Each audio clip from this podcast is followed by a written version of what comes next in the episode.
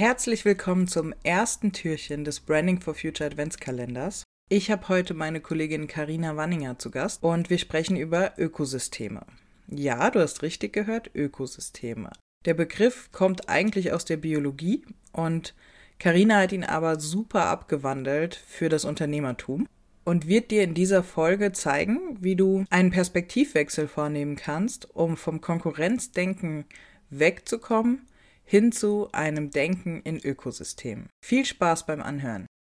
Herzlich willkommen beim Branding for Future Podcast. Mein Name ist Charlotte Maxseiner und ich heiße dich ganz herzlich willkommen beim diesjährigen Branding for Future Adventskalender. Freue dich auf 24 interessante Türchen, die vollgepackt sind mit inspirierenden Inhalten rund um das Thema Nachhaltigkeit.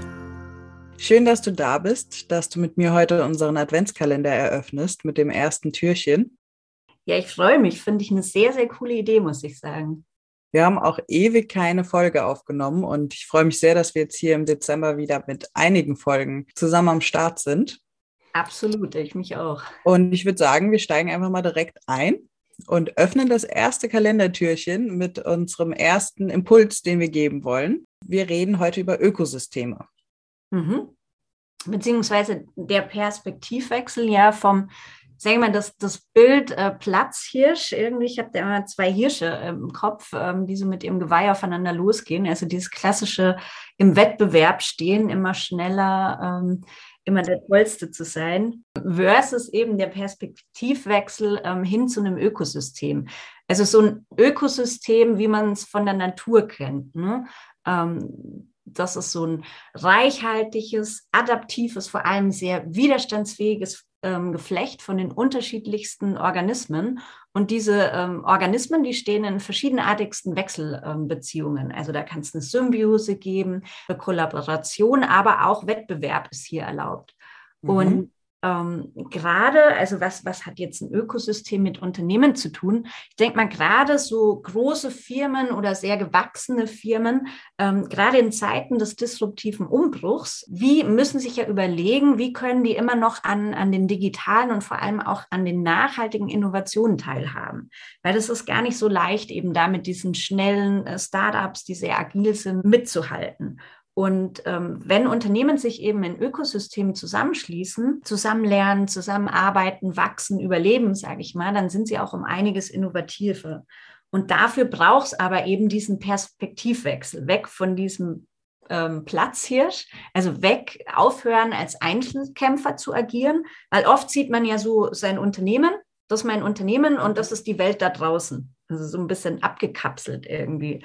Und ähm, diese Denkweise muss man eben aufbrechen, weil kaum ein Unternehmen all die Innovationsleistungen, die eben nötig sind, auch um kommende Herausforderungen ähm, zu meistern, alleine stemmen kann. Es ist aber schon erlaubt, dann trotzdem noch einen Wettbewerbsgedanken zu haben. Also es geht ja nicht darum, den Wettbewerb aufzulösen, sondern einfach von dem Konkurrenzdenken quasi wegzukommen, hin das Ganze ein bisschen zu wandeln und in, mit einer neuen Perspektive zu betrachten. Genau, absolut. Also wie in der Natur auch ist in diesem Ökosystem durchaus Wettbewerb ähm, eben da.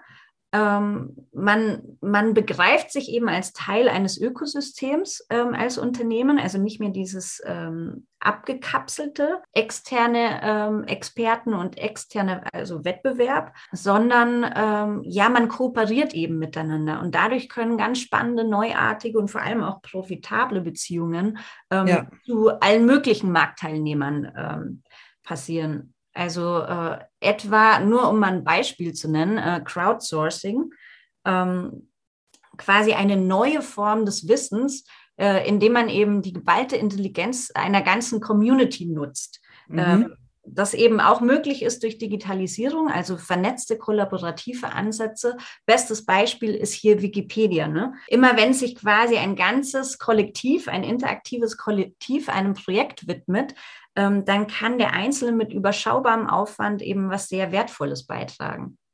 Ne, und im Fall von Wikipedia unglaubliches Wissen ansammeln. Also jetzt hast du gerade Wikipedia als ähm, Beispiel genannt. Was genau besteht denn, also Crowdsourcing, was genau heißt das denn, dass du dir Informationen von externen besorgst? Es setzt sich aus zwei Wörtern zusammen, eben Crowd und Sourcing, wie so dieses Crowdfunding auch eben von außen. Das kann auch in Form von Wettbewerben passieren. Also es gibt eben ähm, so Innovation Labs, wo man eben von extern ähm, irgendwelche Wettbewerbe ausschreibt und sich dadurch ähm, Innovationswissen reinholt und dann eben mit einem Preis dotiert oder so. Das kann auch eine Form von Crowdsourcing sein.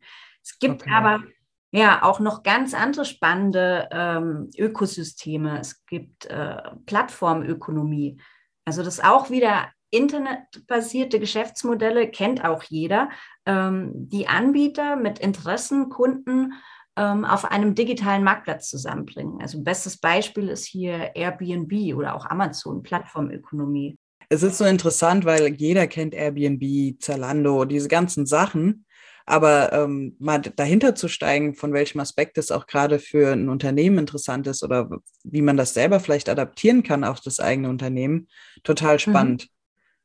Ja, ja, und was ich vorhin auch gesagt habe, äh, mit Innovationen und dass man die, diese Innovationsleistung gar nicht mehr alleine stemmen kann, gerade eben in so Playern, die schon lange am Markt sind und eben groß sind, ein bisschen träger geworden sind, sag ich mal, ähm, lohnt es sich zum Beispiel so Innovationsökosysteme einzugehen, also Kooperationen mit Startups, dass man die wie so Schnellboote einsetzt, irgendwie, die dann auch nicht an die Hierarchien gebunden sind, sondern eben wirklich dieses agile, ähm, diese Schnelle mitbringen und im Gegensatz aber auch davon profitieren, also hier auch eine Symbiose ähm, von diesem breiten Marktwissen ähm, des großen Players ne, und diesem mhm. unglaublich großen Netzwerk, über die dann die auch oft verfügen. Also es können unglaubliche Win-Win-Situationen entstehen, wenn man wegkommt vom Platz hier denken. Genau.